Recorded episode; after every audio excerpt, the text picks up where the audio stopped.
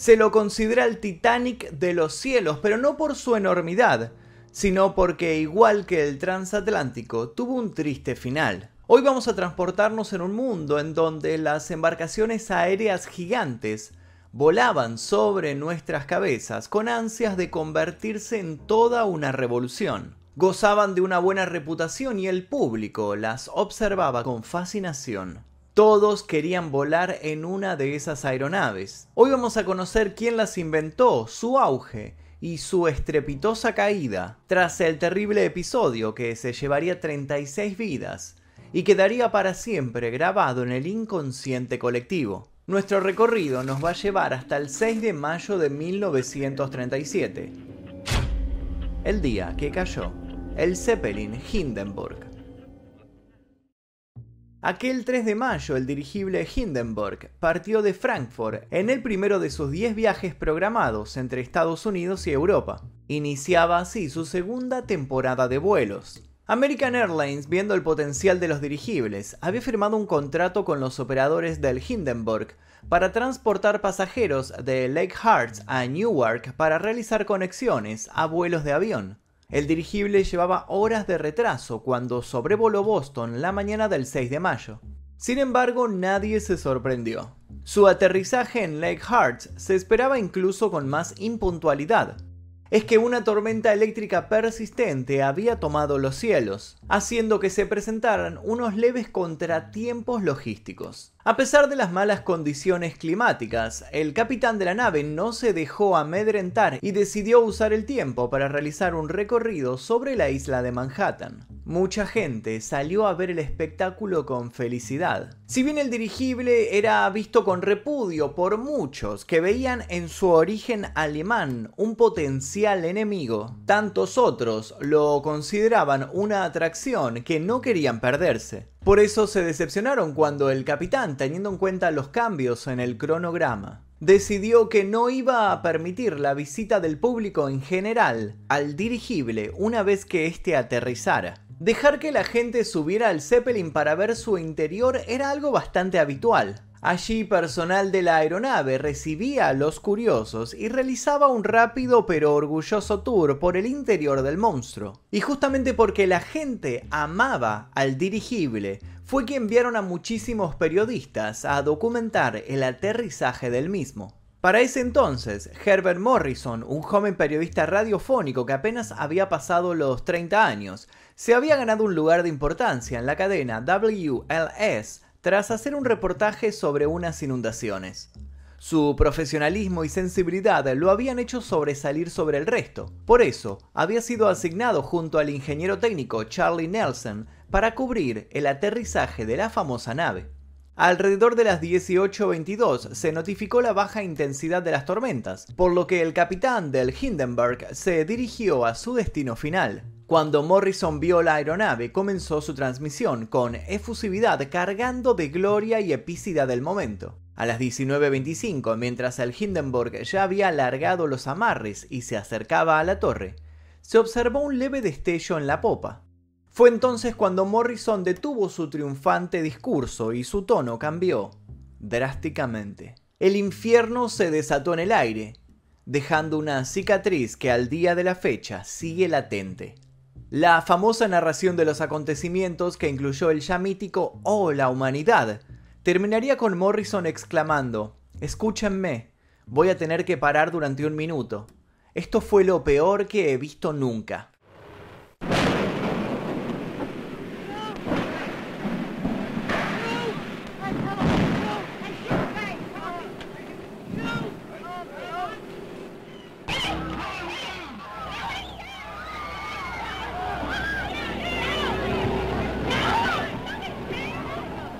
La imagen del Zeppelin en llamas quedó como uno de los iconos que ilustran el siglo XX, tanto que en 1969 el grupo británico Led Zeppelin la usaría para ilustrar su álbum debut. Pero ¿cómo se originaron esas llamas que en 32 segundos devoraron al gigante? Bueno, comencemos por el principio. Precedido por los globos aerostáticos, el dirigible fue una poderosa arma de guerra que los alemanes usaron con éxito en la Primera Guerra Mundial, aunque ya existía desde antes. En 1900, el conde Ferdinand von Zeppelin crea su primer dirigible y sobrevuela el lago Constanza con éxito. En este viaje, un total de 5 personas acompañaban al inventor. El trayecto duró exactamente 17 minutos y se recorrieron 6 kilómetros. Esta es la historia oficial, la que durante mucho tiempo se incluyó en los libros para narrar el origen de los dirigibles. Sin embargo, tiempo después se descubrió que estas premisas ocultaban el origen real. Primero salieron a la luz algunos textos en los cuales se preguntaban cómo el conde, que era un ignorante total en matemáticas, podría haber realizado los cálculos de estructura y levitación para que el dirigible fuera una realidad. Siguiendo esta sospecha fue que se pudo discernir cómo habían sido realmente las cosas.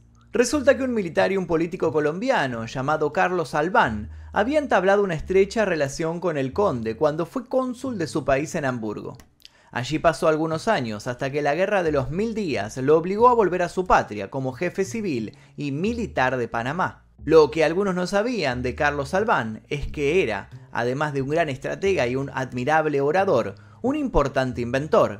A él se le atribuye la creación del reloj de la hora mundial y el telescopio tricaóptico, entre otras tantas cosas. Su mente incansable siempre estaba desarrollando alguna idea novedosa a sabiendas de que la guerra a la que había sido designado podría durar un tiempo prolongado o que podría perder la vida en ella. Alban decidió concederle a su amigo alemán la patente de uno de sus últimos inventos. En 1887, Alban había presentado al gobierno colombiano un sistema de globos aerostáticos de envoltura metálica. El general Rafael Reyes, como ministro de Fomento, concedió al año siguiente la patente número 588 para los dirigibles.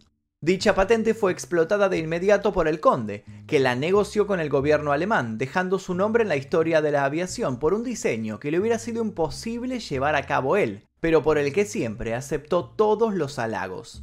Con el paso de los años, los dirigibles fueron mejorando en todos sus aspectos, y quienes estaban tras su fabricación empezaron a ganar más y más confianza al observar los resultados positivos. Fue entonces, en su era dorada, que una empresa decidió lanzar el LZ-129 Hindenburg y a su gemelo, el LZ-130 Graf Zeppelin número 2, las aeronaves más grandes jamás construidas. No sabían que le estaban abriendo la puerta a la tragedia. El Hindenburg debe su nombre a Paul von Hindenburg, presidente de la entonces República de Weimar, a quien la empresa dedicó la aeronave aunque su primer vuelo fue con Adolf Hitler en el poder. Era un nuevo diseño completamente construido de duraluminio, tenía 245 metros de largo, 41 metros de diámetro y gracias a cuatro motores diésel Daimler-Benz, alcanzaba una velocidad máxima de 135 km por hora. Originalmente tenía capacidad para 50 pasajeros, pero en 1937 la misma fue aumentada a 72. Poseía una tripulación de 61 personas. En la época posterior a la crisis de 1929, Pagar el pasaje de 450 dólares para viajar de Alemania a Estados Unidos era un lujo que muy pocos se podían dar. También daba cuenta de la exclusividad del transporte, la calidad de sus instalaciones. Poseía un elegante comedor, una sala de estar, un salón de lectura y cabinas con todas las comodidades para descansar durante el trayecto. La comida y los vinos que se servían también formaban parte de la selecta carta. Sin embargo, antes de ponerse en marcha, el Hindenburg tuvo que sortear otros dilemas. El Hindenburg fue diseñado por Ludwig Durr para ser elevado con helio, un gas no inflamable. Pero en la década de 1930, Estados Unidos, que era el único país que poseía helio en grandes cantidades, puso restricciones de exportación contra el régimen nazi. ¿Significó acaso eso el fin del proyecto? ¿Cómo iban a hacer para elevar el Hindenburg sin helio? Fue entonces cuando los técnicos se vieron forzados a utilizar una alternativa. ¿Y cuál era esa alternativa? El hidrógeno. Solo que el hidrógeno tenía dos características muy particulares. Era altamente inflamable y fuertemente explosivo. Los alemanes no se acobardaron frente al desafío. tenían una gran experiencia en la manipulación del hidrógeno de modo seguro sin sufrir nunca un accidente relacionado con la alta reactividad del gas. Aún así, se trató la envoltura del dirigible para que no acumulara electricidad estática, evitando de este modo que saltaran chispas. Los ingenieros alemanes tenían tanta confianza en su capacidad para manejar hidrógeno que incluyeron en el dirigible una sala para fumadores. Demostraron así a los posibles inversores que aquello lo tenían muy bien controlado. La nave volvió a ser remodificada y se incluyeron 16 bolsas, 4 de hidrógeno y 2 balones de aire. La capacidad de almacenamiento era de 200.000 metros cúbicos de gas. Su coste final fue de 500.000 libras en ese momento. Hizo su primer vuelo el 4 de marzo de 1936. Muchos se mantuvieron en alerta esperando lo peor, pero rápido la tensión disminuyó. El Hindenburg era todo un éxito. La primera época del Hindenburg venía avalada por los numerosos logros de su predecesor, el Graf Zeppelin, que ya para entonces había volado un millón de millas. Durante 1936, en su primer año de uso comercial, el Hindenburg hizo 308.323 kilómetros, transportando 2.798 pasajeros y 160 toneladas de carga y correo. Cruzó 17 veces el Océano Atlántico, 10 con destino a Estados Unidos y las 7 restantes a Brasil. En julio del mismo año, mientras llevaban al boxeador Max Schmeling a bordo, batió un récord a cruzar dos veces el océano en 5 días, 19 horas y 51 minutos. Los buques a vapor tardaban de 2 a 3 semanas para viajar entre Alemania y América del Sur. El Zeppelin podía hacer ese viaje en solo 2 o 3 días. Como se desprende por lógica, se ahorraba mucho tiempo y también los recursos y se fortalecía, de este modo, la gran cantidad de comercios, finanzas y relaciones entre Alemania, Argentina y Brasil. Frente a esta perspectiva, el régimen nazi se apropió de la imagen del Hindenburg como una muestra de la grandeza del poderío alemán, el 1 de agosto de 1936, durante la inauguración de los Juegos Olímpicos de Berlín, el dirigible sobrevoló el Estadio Olímpico momentos antes de la aparición de Adolf Hitler. Lo del Hindenburg fueron 62 vuelos victoriosos. El vuelo número 63 rompería la racha y todo el emblema de una época se convertiría en cenizas. Volvemos a las 7.25 de la tarde del 6 de mayo de 1937. A la dramática narración radial de Herbert Morrison se le sumó el registro de cuatro cámaras de noticieros y el de fotógrafos de prensa. Todos fueron testigos de esas llamas que devoraron al gran artefacto volador con un hambre inusitado, y todo ese documento no tardó en tener una repercusión global. Al día siguiente la noticia comenzó a regarse por el mundo entero. Era la primera vez que una producción de un evento de actualidad era difundido y también la primera difusión de costa a costa. Todos vieron cómo el incendio, que comenzó estando la aeronave a unos 80 metros de la Tierra, generó gritos desesperados, corridas, caos. Todos vieron el impacto de lo que ya era una bola de fuego contra el piso, siluetas negras de sobrevivientes corriendo, algunos se salvaron por la velocidad de sus reflejos y la frialdad de su mente, saltando de la nave antes de que ésta se estrellara. Algunos se salvaron por la ruptura de los depósitos de agua que hizo que el líquido les cayera encima y los protegiera. Todos vieron la gran columna de humo negro esparcirse para dejar a la vista los restos del dirigible. Antes robusto, ahora era apenas un esqueleto metálico.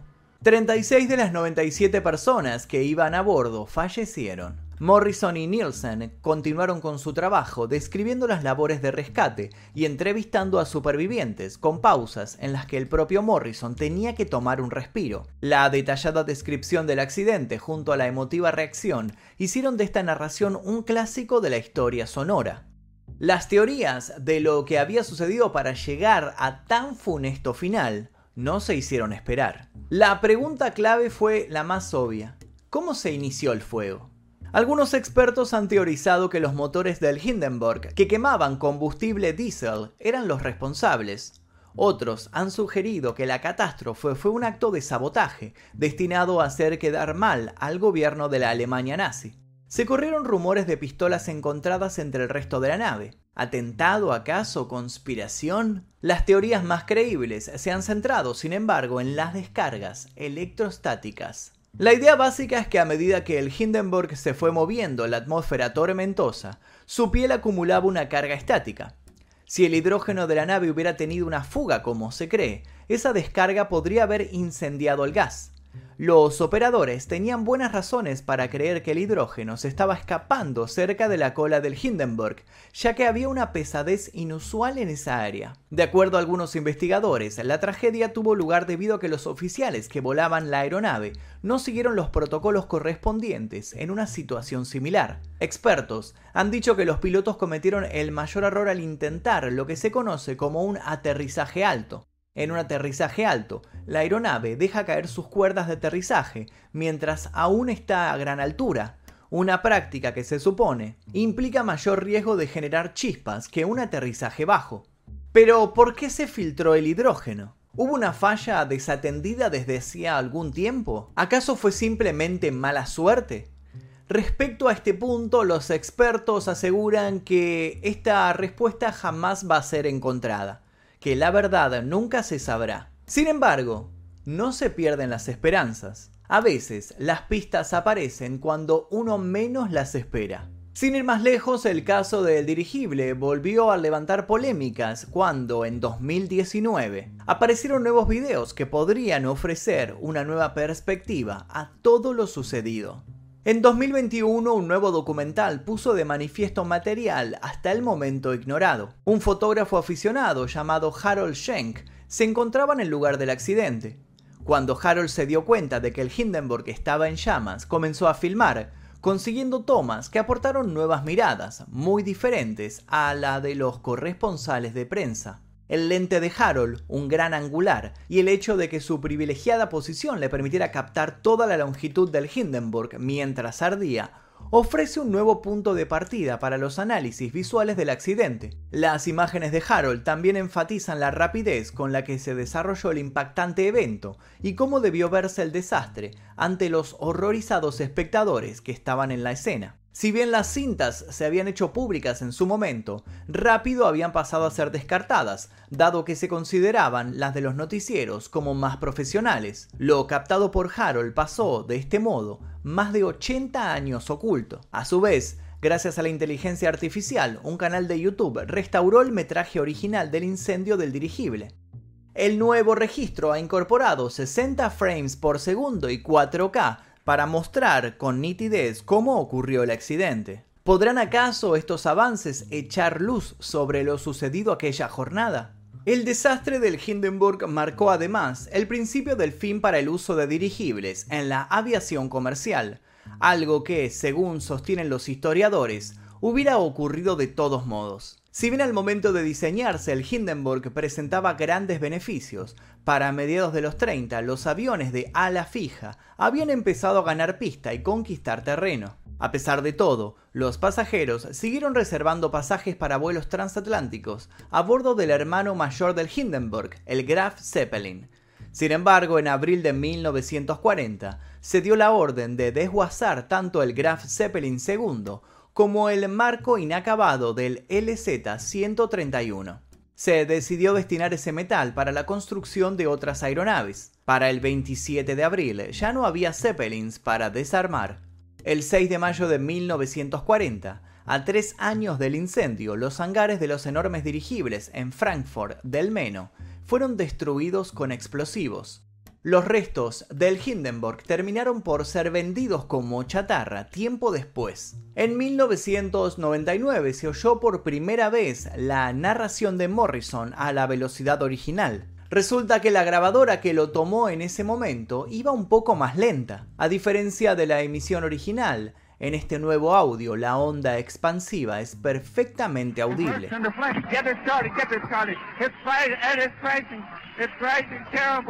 Oh my, get out of the way, please. It's burning, bursting into flames and, and it's falling on the morning fast and all the folks between it. This is terrible. This is the one of the worst catastrophes in the world. Oh, it's, it's, it's, it's, it's Oh, Por ser más económicos, los dirigibles siguen siendo usados en actividades de monitoreo ambiental, publicidad, vigilancia aérea y toma de imágenes para televisión. Unos pocos y pequeños dirigibles vuelan con orgullo sobre Estados Unidos promocionando empresas como Goodyear, Carnival Cruise o T-Mobile. Otros pocos se emplean para pasear turistas en viajes panorámicos sobre los campos de Alemania. Existen varios tipos de dirigibles, pero hoy en día el modelo que más se usa es el llamado dirigible semirrígido. Algunos modelos llegan a tener hasta 6 millones de litros de helio. Sin embargo, hace poco una empresa pionera en aeronáutica comentó su intención de sobrevolar el Polo Norte en un enorme dirigible híbrido, bautizado como Airlander. El hombre y la mujer que irán a bordo no son exploradores, sino que son turistas que han pagado una experiencia de lujo por 80 mil dólares. El Airlander pretende ser el primero de una camada de dirigibles apuntados a disminuir la contaminación aérea. ¿Se aproxima acaso una nueva época de Zeppelins? Muchos sostienen que sí. La pregunta es, ¿Se animarían ustedes a usarlos si volvieran a popularizarse? Dejo la pregunta ahí y sin nada más que decir me despido. Les dejo también un par de recomendaciones para que sigan haciendo maratón en este canal. Les pido por favor que si les gustó este tipo de videos dejen un like aquí debajo, se suscriban si todavía no lo hicieron y activen notificaciones. También los invito a dejar un comentario aquí debajo con sugerencias para posibles futuros videos. Sin nada más que decir, me retiro, mi nombre es Magnum Mephisto y esto fue El Día Que...